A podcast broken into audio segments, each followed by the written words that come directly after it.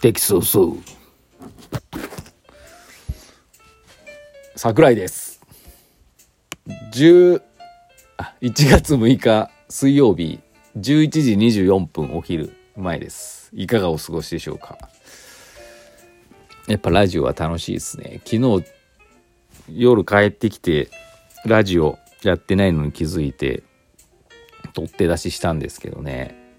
やっぱあれなんかこう急いでいる時とかなんか喋ることがいっぱいある時って本当あっという間に12分が終わっちゃうんでもうちょい長くてもいいなと思うんですけど聞いてる方は辛いですからね。多分いろいろ考えた上で12分っていうのが最適な長さなんでしょうね。だからねそこにねあのー、収まるようにねちゃんと計算しながら喋りたいと思うんですけどそんなんねいちいちそんな考えてねストップウォッチ持ちながらやってるわけじゃないないですから。私はもう思うようにいきますよ。思ったまま喋りますんでね。あのー、お付き合いください。先日先日昨日トロンチの初売りあのお越しくださった方ありがとうございました。私4時ちょいです。帰ってま帰ってまった。帰ってしまったんで。まあ4時までなんでね。あの営業は。あの、それぐらいにもね、終盤ね、あの、非常にお客様が来てくださって、私が帰った後もね、来てくださった。多分ね、M 矢部さん、来てくださったような気がします。ありがとうございます。お会いできなくてすいませんでした。このラジオ聴いてるかどうか、レディオ聴いてるかどうかわからないんですけど、あの、お子さん連れてね、まだ私、あ見てないんでね、お子さん、今度また会えるのを楽しみにしてます。プラポテもご購入ありがとうございました。T シャツも。そう。で、イシティがですね、昨日から1000円均一セールしてるんですけど、今の段階ですね、10着ほど売れまして、もうウハウハですよ。まあ、ウハウハっつっても、まあ、あの、よ、計算すると利益あるのかっていうところはあるんですけど、まあでも在庫だったんでね、全然もう減るだけで嬉しいんで、ありがとうございます。皆さんやっぱ、やっぱイシティや1000円が適正価格なんでしょうね。もう、高すぎたのかな。まあでも世の中の T シャツは大体とほぼ変わんないですから大体3000円ぐらいじゃないですか。まあそこのね価格崩壊させちゃいけないと思ってこれからもそういう値段で売っていきたいと思います。はい。あの石ガチャはですね現この2日目のお昼時点ですね。まだあの20個ぐらい余ってます。皆さん1人1個を守っていただいてますので本当にありがとうございます。はい。っていう感じですね、石尾情報。あの、1T セールはまだまだ続きますので、ぜひぜひお越しください。な感じで、あのコーナー。で、まず、国彦のコーナーからいきますね。先生こんばんは。早速新モノマネと石ガチャネタが決まりそうですね。チェケそうそう。嵐。個人的には山風サークルが気になるところです。山風サークルね、昨日ロゴ考えたんですけど、ちょっとまた朝ね、ちょっと手直ししました。どっかで発表したと思います。石子さんが嵐ファンだということですが、先生はアーティストでファンってありますか？僕は基本にわかなので特にありませんが、石尾ぐらいです。十分ですよね。PS 文化人トーク嵐メンバーの数以上は集めたいですね。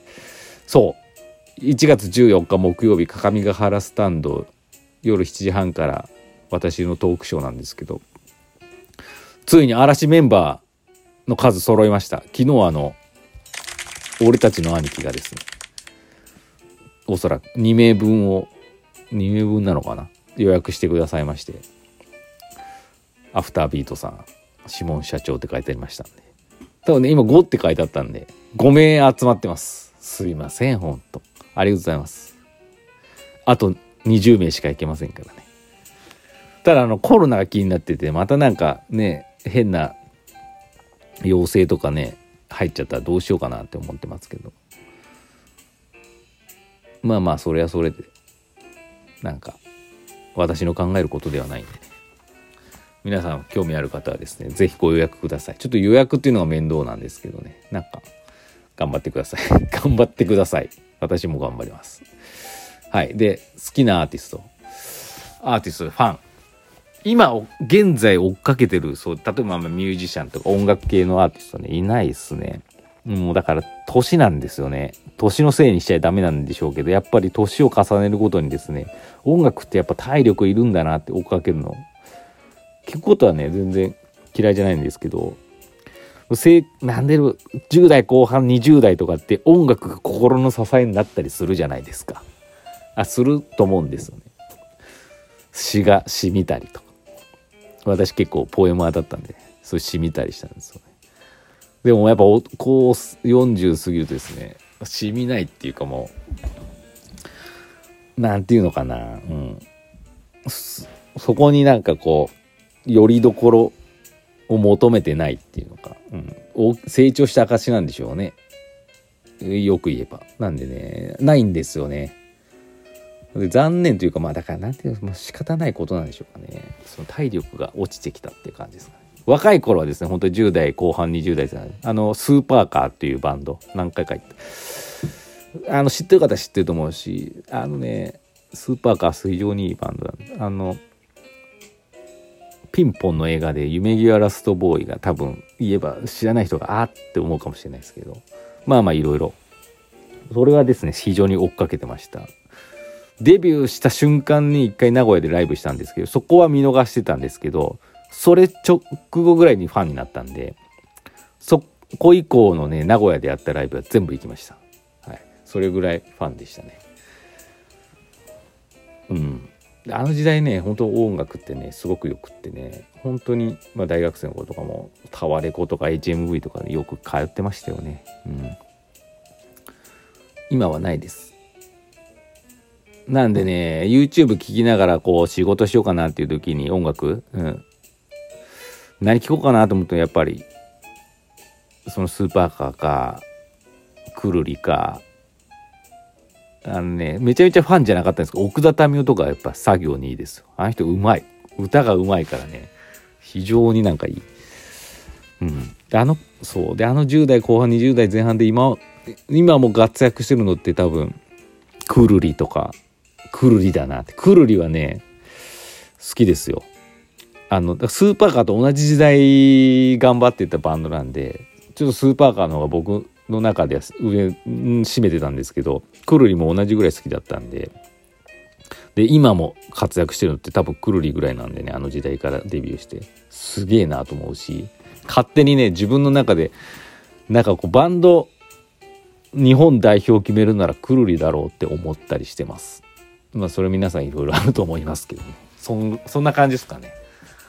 とはいうもののあの適度にチェックするぐらいであの今はねめちゃめちゃ大ファンっていうアーティストはですねないですね。逆に言えば幅広くなったっていうか柔らかくなったっていうか何でも受け入れられるような感じになってます。だからこそ嵐の歌もですね受け入れられますし例えば例えば今息子が BTS K-POP ハマってるんですけどまあその歌もですね別に受け入れる入れることができてますって感じですかね。そんな感じです。ありがとう、くにくに。いい質問でした。また送ってください。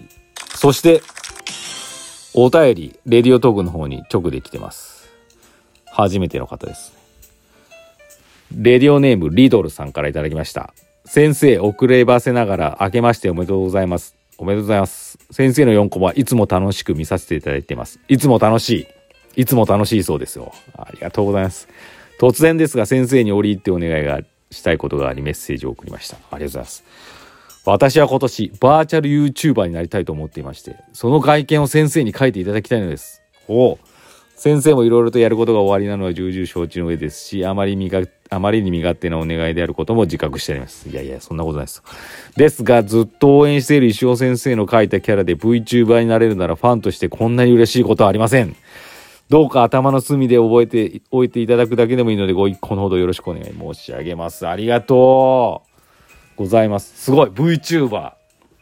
最近流行り、流行りなのかな？僕もね、YouTube そこまで見てないんですけど、子供がよく見てて、まあ、要はそのアニメーションが喋ってんだけど、声は自分だったり、まあ、声もそのボーカロイドとか使うのかな？よくわかんないんですけど、よくありますよね。あの、息子をよくあの、フォートナイトっていう、まあ、戦いのゲームやってるんですけどそのなんだろう動画配信なんだやってるゲーム実況しながらの YouTube 番組もいっぱいあるんですけど、それなんかこう見てるとなんかアニメーションが3人ぐらい出て3人ともアニメーションの映画でキャラで喋ってるような感じで、だけど声は自分の声みたいな、そういう感じの、あれも VTuber っていうのかな？よくわかんないですけど、自分が出ずに違う、そういうアニメーション絵が出るのが VTuber っていうんですかね。ちょっとよくわかってないですけど、多分そういう感じだと思うんですけど、VTuber デビューいいですね。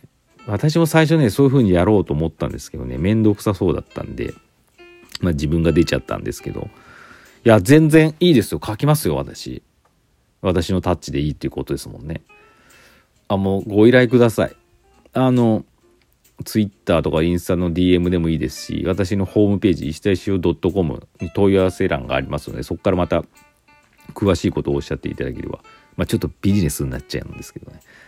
まあ、あの、プライスもよくわかんないんですけど、なんとなく参考価格も書いてあったりするんで、イラストの。ご検討ください。全然あの、うん、あの、いろいろ、なんか、ただそのアニメーションが作れるのかどうか私わかんないんで、どこまでどうすればいいのか。まあその辺もね、ご相談いただいたりすればですね、すごい面白い、仕事したらちょっと失礼かもしれないですけど、面白いと思うんで、書くのもね、こっちとしても。またちょっと詳しいことを送ってください。遠慮せず。全然忙しくないんで。はい。ありがとうございます、リドルさん。いや、楽しみにしてますよ。あの、全然。まずはご相談ください、また。ありがとうございました。ちょっとお時間です。また。